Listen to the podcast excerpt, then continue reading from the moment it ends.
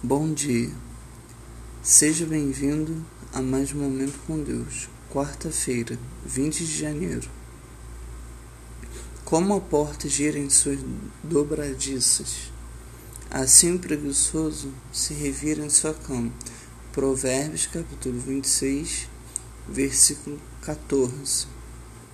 É, nós somos todos culpados por bater no despertador e voltar a dormir é claro que nós pegamos atalhos na vida, mas nós algumas vezes já analisamos nosso comportamento para descobrir traços de preguiças.